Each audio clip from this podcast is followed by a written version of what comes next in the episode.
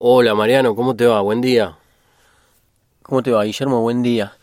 Estoy un poquito, no sé si notás mi voz eh, resfriado. Estoy resfriado. Sí, pensé que estabas dormido, ni bien te vi. Pensé, lo primero que pensé dije, este chico se acaba de levantar. Bueno, gracias por lo de chico primero. Y no, no me acabo de levantar, pero estoy congestionado, resfriado. En realidad es em, alergia.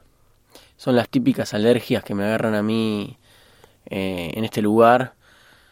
Hace un tiempo corto estuve en la costa, a varios kilómetros de acá, y no tuve ningún problema. No me resfrié, no me dolía nada, estaba perfecto. Llego a Buenos Aires y otra vez empieza lo mismo de siempre. Resfrío, se me tapa la nariz, me congestiono, me duele el brazo, me duele la cabeza, es un desastre, realmente. Eh, no sé si es el aire, no sé qué es, no sé si es el estrés de saber que acá tengo mi rutina, mis responsabilidades, no sé qué es, pero realmente tengo ganas de irme a vivir a cualquier otro lado. Entiendo. Pero eso podría ser, eh, digamos, esta etapa del año en donde a vos te aparece la alergia, tiene que ver con el cambio de aire de haber venido de la costa, Digo, ¿siempre en febrero tenés alergia? ¿Siempre que volvés de vacaciones? No, no, no, recuerdo eh, momentos precisos, pero en primavera siempre. Pero ahora estamos en verano. Así que no sé, eh, cada vez me agarra más frecuentemente y menos, eh, es decir, dependiendo menos de la época del año.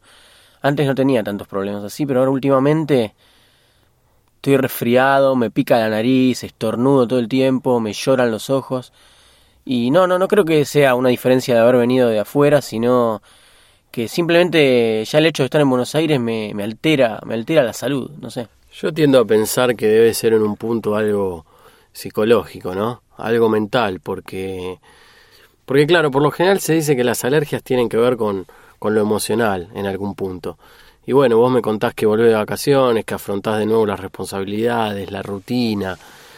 Y uno se tiene que preparar para afrontar todo eso. Y bueno, de casualidad en este momento te aparece la alergia. Yo no creo que sea tanta casualidad. Mirá, a mí me pasaba en épocas de secundario, en épocas de primario, que cada vez que iba a afrontar un, un examen de alguna materia, me aparecían algunos eh, síntomas de, las diferentes alergias. Por ejemplo, me picaba la nariz, se me tapaba la nariz, eh, me dolía la garganta.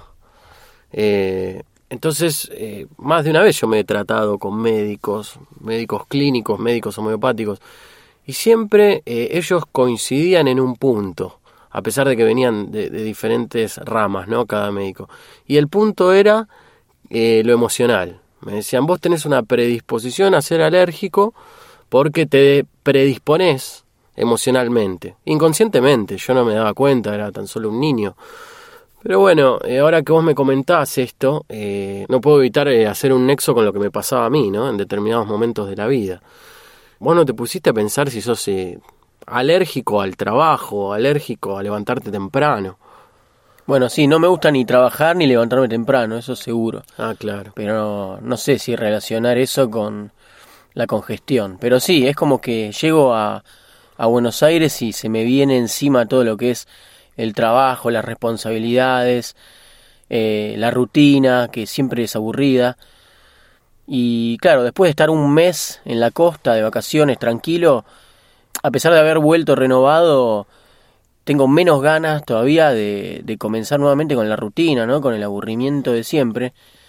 Y puede ser que sí, que, mi, cuerpo lo, exprese de esta forma. No lo sé. Em, en realidad yo no soy de ir mucho al médico. Soy de automedicarme, cosa que no está bien. ¿Por qué? Porque mi padre es médico y paradójicamente, como mi padre es médico, yo no estoy acostumbrado a ir a otros médicos y toda la vida eh, tomé los remedios por mi cuenta, los remedios que estaban en mi casa y me automediqué. Y me acostumbré a hacerlo así y está mal, pero, pero es como lo hago. Y bueno, pero debería, debería ir al médico y consultar qué es lo que realmente me pasa, ¿no? Sí, al menos un chequeo anual para ver cómo andas en líneas generales. Eh, por ejemplo, ¿hace cuánto que vos no vas al médico a hacerte un chequeo, no sé, de sangre o de orina o del corazón? No, del corazón no me hice jamás. Em, la última vez que fui al médico, no recuerdo, realmente debe haber sido cuando era niño, al pediatra. Ah, mira vos. Pero qué raro, ¿eh? Porque, digo, las personas por lo general van mínimo una vez por año a hacerse chequeos, chequeos generales del cuerpo. Más eh, después de los 30 años, digo. Bueno, sí, recién acabo de cumplir 31, pero sí, debería hacerme chequeos generales. Eh, realmente soy un descuidado total de mi salud, no tengo ni siquiera una cobertura médica, no tengo nada. Cuando necesito algo tengo que ir al hospital público o, o arreglármelas por mi cuenta, pero hace muchísimo que no voy al médico realmente. Claro, claro. Mariano, ¿y pensaste alguna vez en irte a vivir a algún lugar como en el que has estado de vacaciones? Digo, en algún lugar eh, que tenga mar, arena, playa, en la costa. Sí, lo pensé, me encantaría. De hecho, mi familia tiene una casa en la costa y siempre me dio vueltas por la cabeza la idea de irme, no sé si a vivir toda la vida, pero irme una buena cantidad de tiempo, muchos meses, tal vez un año, a despejar la cabeza, a cambiar de vida, a trabajar de otra cosa, quizás de algo que no me guste tanto, pero que sea un cambio. Imagínate, yo me voy a la costa y me pongo a trabajar, suponete, en el puerto, ¿no? Sí. Cargando cajones. Claro, es un trabajo que no parece agradable, pero supondría un cambio. Sí, no tendría nada que ver con lo que hago hoy y eso solamente creo que me haría bien un tiempo, ¿eh? no lo haría, no lo haría mucho tiempo, pero un tiempo como para como para cambiar de vida, cambiar de costumbres, despejar la mente, eh, tener otro tipo de, de necesidades, llevar otro tipo de vida más sencilla por un tiempo y después volver a hacer lo mío, pero ¿quién te dice? Por ahí me termina gustando y no vuelvo más. Claro, pero entonces entiendo que no estás muy feliz con la vida de acá de la ciudad, ¿no? Eh, aspiro a conseguir todos mis logros en la ciudad, en realidad. Claro. Pero se tarda tanto y requiere tanto esfuerzo y de tanto tiempo que llegan momentos en los que tenés ganas de, de desentenderte por un, por un tiempo, digamos. Eh, es decir, todos mis objetivos económicos y profesionales y, y A nivel personal, a nivel personal los tengo acá en realidad por eso no me iría a vivir a otro lado los tengo acá los objetivos pero llevan tanto tiempo y tanto esfuerzo que por momentos me da ganas de tomarme un recreo largo y volver renovado después de un tiempo largo Entiendo. digamos. Pero sí, no, la idea de irme a vivir, a vivir definitivamente, no, no la manejo todavía en otra parte, que no sea esta ciudad llena de problemas, llena de, de smog, de desorden. Eh, pero bueno, es el lugar donde uno planifica su vida, ¿no? Una ciudad grande. Entiendo, entiendo.